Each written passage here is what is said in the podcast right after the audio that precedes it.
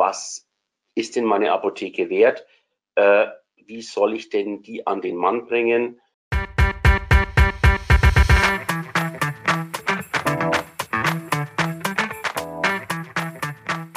Hallo liebe Wissensdurstige, ich bin Julia Kaufmann von K&K Mystery Shopping and More aus Rostock und das neben mir ist Jan Tittelbach von Permanent Wirtschaftsförderung aus Düsseldorf. Wir beide haben Apothekers Corner als ein Online-Format für ApothekerInnen und mit der Apotheke verbundenen Unternehmen ins Leben gerufen. Wir wollen euch in regelmäßigen Abständen mit spannenden Inhalt von jeweils drei brancheninternen als auch branchenfremden Referenten versorgen und das Ganze digital. Denn wir glauben, dass durch die Anreize, die wir hier setzen können, ihr einfach entscheiden könnt, in welches Thema ihr später tiefer einsteigen wollt, um eure Apotheke einfach zu einem zukunftssicheren Erfolg zu führen.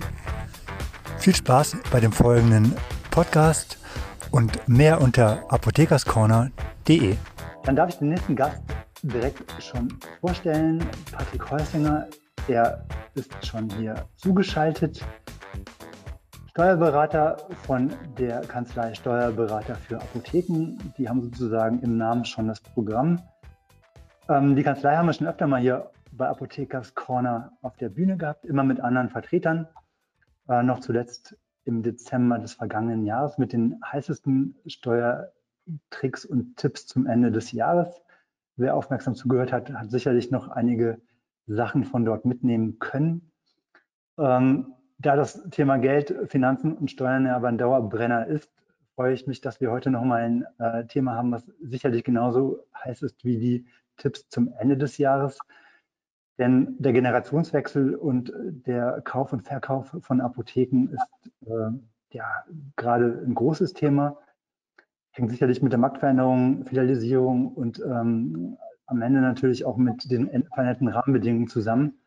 Insofern freue ich mich auf den Vortrag von Ihnen, Herr Patrick Heusinger, und übergebe quasi den Staffelstab. Dankeschön hierfür. Ähm, ja, wir von Steuerberater für Apotheker sind ein Zusammenschluss von mehreren mittelgroßen Steuerkanzleien, die eben äh, Heilberufe und Apotheker im Fokus haben. Und es geht jetzt darum, ähm, Übergabe von Steuerkanzleien, äh, von, von Apotheken.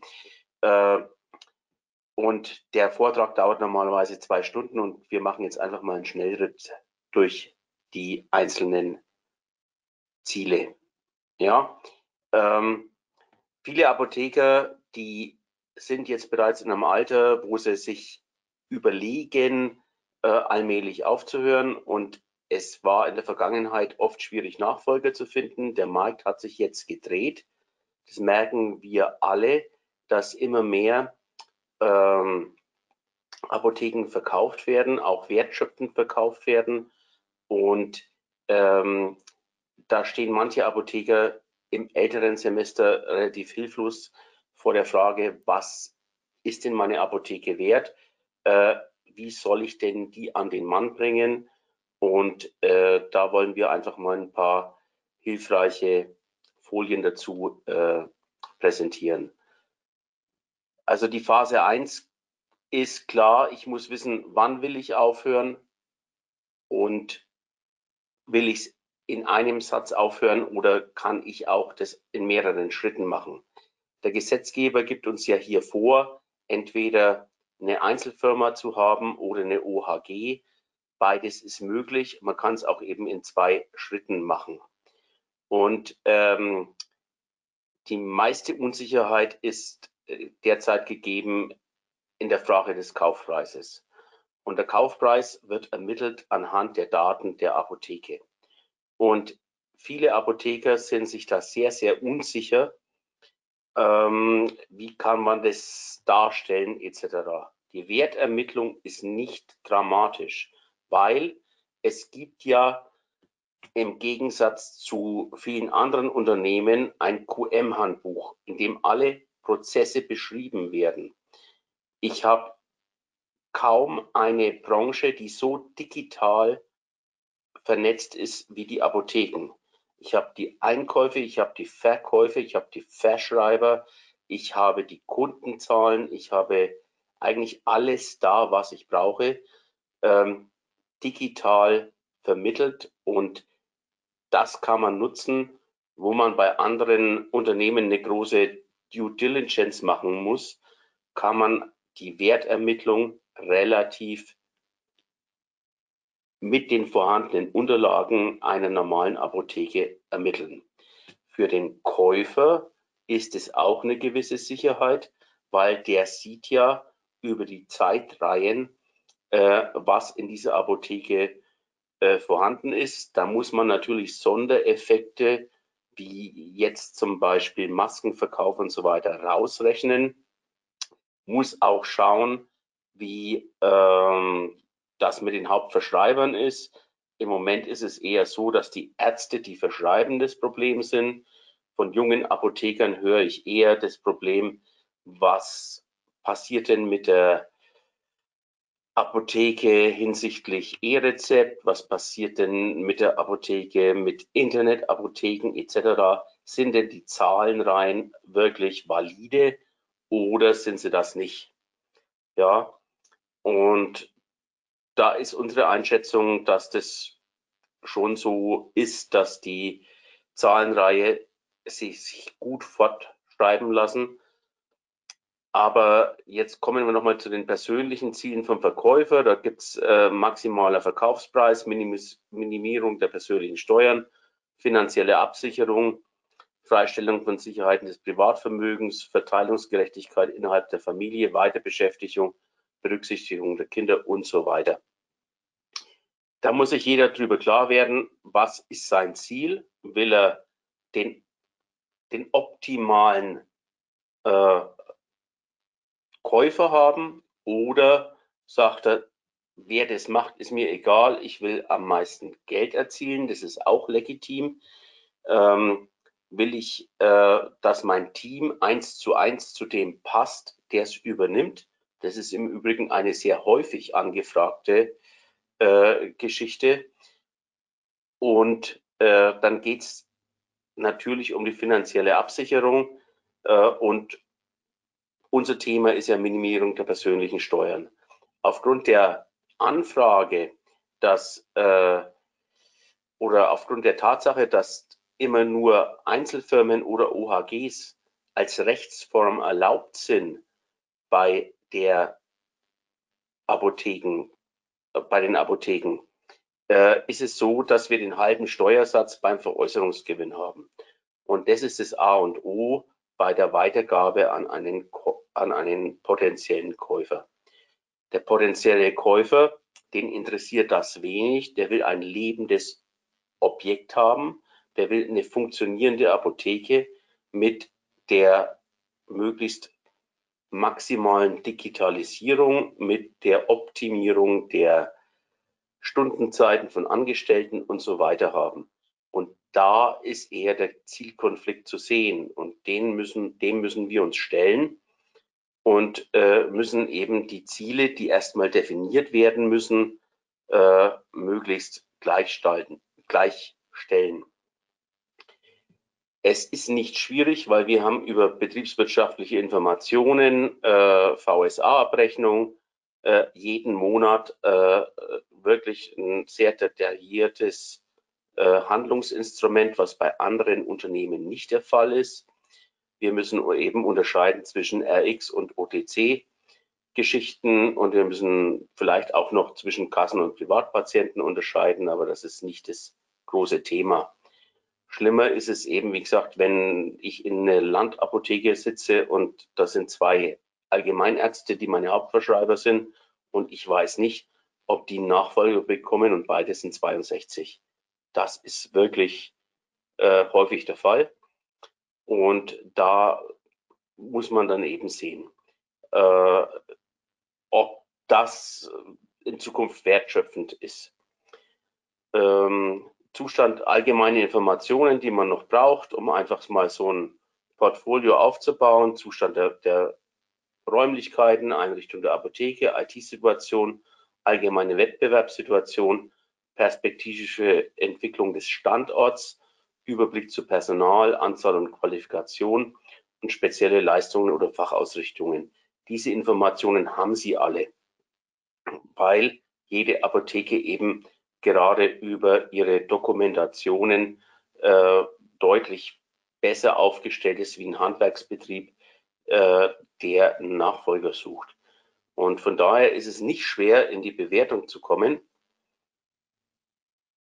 Ähm, und wir haben jetzt hier mal eine Musterapotheke, Einzelapotheke mit Jahresumsatz von ca. 2,5 Millionen. Durchschnittliche Übernahmepreis der letzten fünf Jahre ca. 400.000 Euro. Zusätzliche Investitionen 100.000 für das Warenlager, 40.000 für weitere Investitionskosten für Umbau, Ausstattung EDV, Käufer investiert damit 540.000 Euro. Da haben wir die letzten drei Bilanzen, die man sich geben lassen sollte. Das ist jetzt ein wirklich lebendes Beispiel, sage ich mal. Und im Prinzip ist die Wertermittlung so aufgebaut. Was habe ich denn davon, dass ich kein angestellter Apotheker mehr bin? Welche mehr, welchen Mehrwert habe ich denn zu erfahren, wenn ich mich selbstständig mache und die ähm, Verantwortung hierfür trage? Und bei einer Amortisationszeit von circa zehn Jahren ähm, kommt eben bei diesem, bei diesem Wert, wir haben hier Ergebnis vor Ertragssteuern 141.000, Unternehmerlohn, das sind diese 7.000, was ich gerade gesagt habe, was ich als Angestellter möglicherweise verdient habe. Und dann gibt es eben ein betriebswirtschaftliches Ergebnis, was darüber hinausgeht und das um das geht es. Ne? Und jetzt geht es um die Wertermittlung. Da gibt es das Substanzwertverfahren. Die Wertermittlung basiert hier auf dem Vermögen der Apotheke abzüglich aller eventueller Schulden am Bewertungstag. Das wird weniger angewendet. Äh, dann gibt es die Gesamtbewertung, Ertragswertmethode, Discounted Cashflow Methode Verfahren und Multiplikatorverfahren. Das sind wir ein Freund der Ertragswertmethode, weil aufgrund der Daten der Vergangenheit wird hier ähm, die Zukunft modelliert.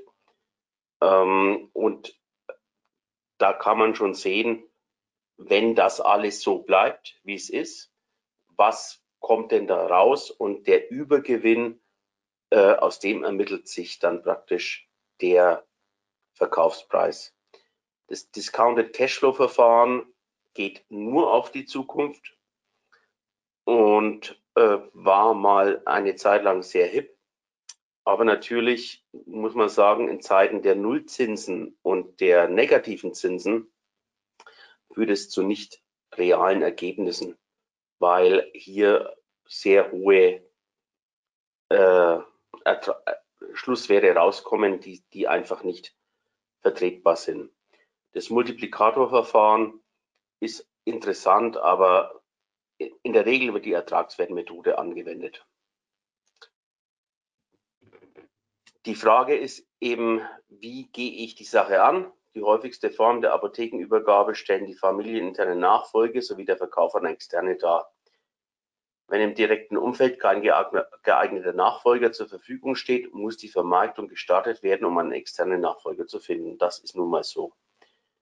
Ähm, das Ganze macht man nicht mehr über den Pharmareferenten, den man steckt und dann weiß es die ganze Branche, sondern das macht man am besten, indem man einen, einen Teaser startet, indem man einfach mal eine Kurzbeschreibung macht und dann vielleicht an geeignete Personen wie Apothekenvermittler, Steuerberater oder ähm, ja auch an die Apobank oder an die Hausbank äh, weitergibt. Und dann ist derzeit auch Interesse da. Der Markt ist derzeit so, dass man äh, das anonym machen kann und dann wird eine Verschwiegenheitserklärung äh, unterzeichnet und dann äh, kann man auch mal Unterlagen austauschen. No? Ähm, die andere Geschichte ist, die Immobilie muss auch dazu passen. Das heißt, entweder ich habe einen Mietvertrag oder es ist meine eigene Immobilie und dann muss natürlich der Pharmazierat äh, das Okay geben, dass äh, die Apotheke so weitergeführt werden kann und nicht irgendwelche Stufen, Barrierefreiheit und so weiter dagegen stehen, es sei denn, die sind denkmalgeschützt und so weiter. Einen externen Berater einzuschalten, der Sie und Ihre äh, Interessen anonym vertritt, das ist auf jeden Fall eine gute Idee. Für den Verkäufer gibt es ja zwei Möglichkeiten. Also entweder er sagt, ich suche mir den Käufer nach den persönlichen Kriterien aus oder Gewinnmaximierung ist natürlich auch ein Thema.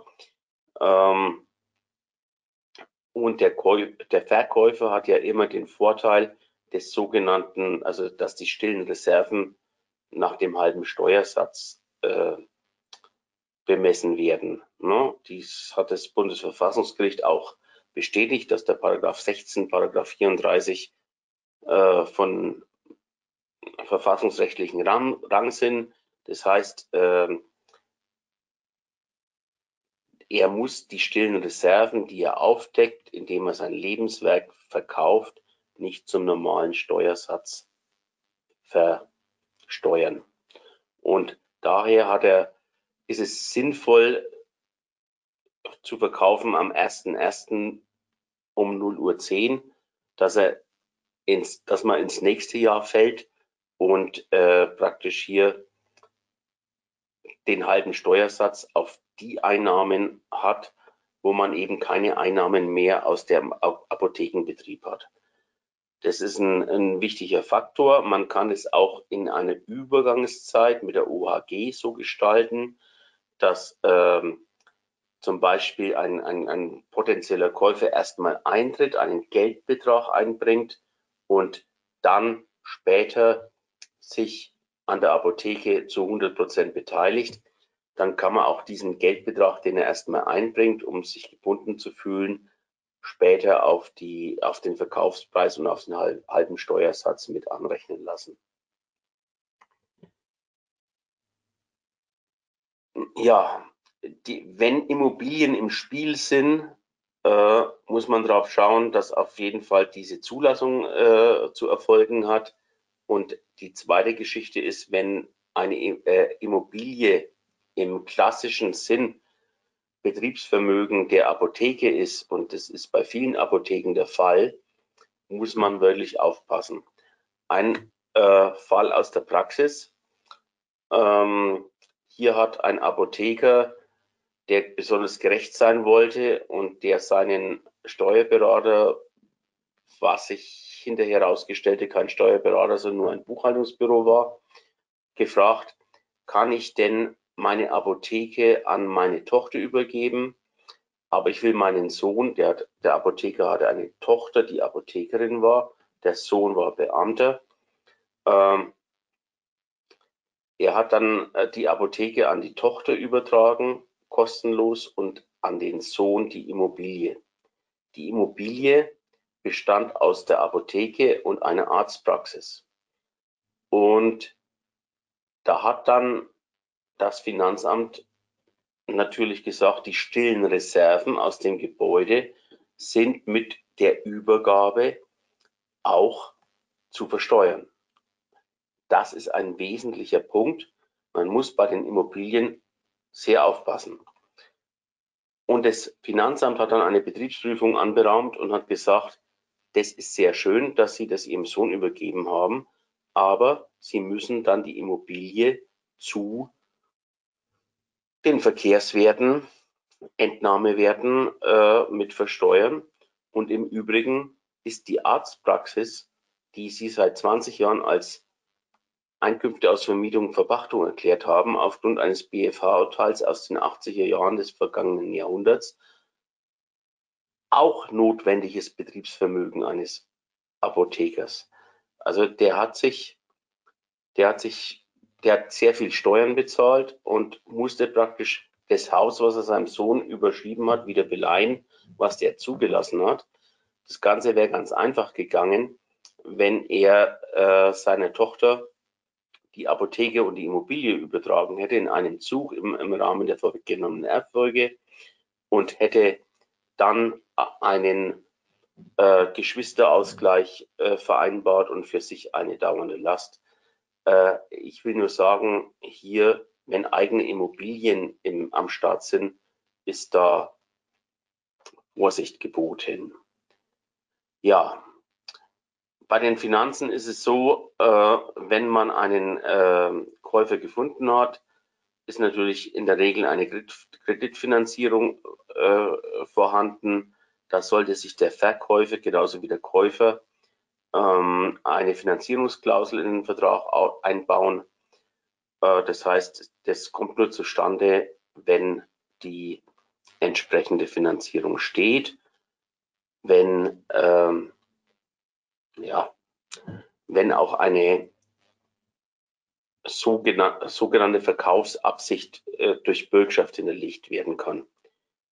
Beim Verkäufer haben wir jetzt Verkaufszeitpunkt richtig wählen, Verkauf nicht zum 31.12., sondern zum 2.1. vornehmen oder zum 1.1.0 Uhr Steuerplanung vornehmen, dass man weiß, was wirklich übrig bleibt. Kaufpreis aufteilen auf Wirtschaftsgüter. Das macht insbesondere Sinn, wenn Immobilien vorhanden sind und das sogenannte Seniorenmodell, wenn also beide ein Apotheker-Ehepaar vorhanden ist, dann sind bei hohen Kaufpreisen vorher 50 Prozent auf den Ehegatten übertragen. Ähm, das ist aber nur dann sinnvoll, wenn keine Immobilie vorhanden ist. Das sind jetzt schon Details. Für die Käufer ist es so, der muss sich natürlich klar sein, ähm, wie will ich tilgen? Will ich innerhalb von fünf Jahren tilgen oder zehn Jahren oder 15 Jahren oder 20 Jahren? Da gilt die Regel, je länger, desto besser, insbesondere in der Niedrigzinsphase. Und äh, die Abschreibungsdauer sollte der Finanzierungsdauer ungefähr gleich sein. Und die Abschreibungsdauer auf den Firmenwert weil wir im gewerblichen Bereich sind, ist nach Paragraph 7 Einkommensteuergesetz bei 15 Jahren. Und dann sollte man auch die Tilgungsdauer auf diesen Zeitraum aufteilen. Und wenn man dann eine Immobilie kaufen muss, dann sollte man überlegen, ob man verheiratet ist und äh, ob man nicht das seiner Frau überlassen kann unter Eingehung eines Ehevertrags. Das Wichtigste sind aber die menschlichen Dinge. Äh, das heißt, äh, persönliches Kennenlernen, erste Chance zur Einschätzung der anderen Seite und der primären und sekundären Interessen. Ähm, wir sind der Meinung, dass wir innerhalb von drei Treffen alle Dinge, wenn es gut vorbereitet ist, regeln können, nämlich Prozesskenntnis, Verhandlungsfahrplan, Wissen über die Interessenslage, sorgfältige Vorbereitung, zielorientiertes Handeln, realistische Einschätzung und ähm, mit Unternehmerinstinkt auf beiden Seiten, emotionale Intelligenzhandlung, lassen sich die Herausforderungen meistern. Wir müssen wissen, dass wir in einem Konzentrationsprozess wie in vielen Handelsstrecken sind und dass große Player an Apotheken in Deutschland interessiert sind. Das hören wir auch von unseren, von unseren Partnern und äh, da werden auch oft Preise erzielt, die, die deutlich über dem Wert liegen. Es geht aber darum, dass ich für meine Apotheke einen Nachfolger finde, der sie in meinem Sinne fortführt. Und das wäre das, was wir Ihnen ans Herz legen wollen. Also A, steuerlich, halber Steuersatz, möglichst ins nächste Jahr schieben.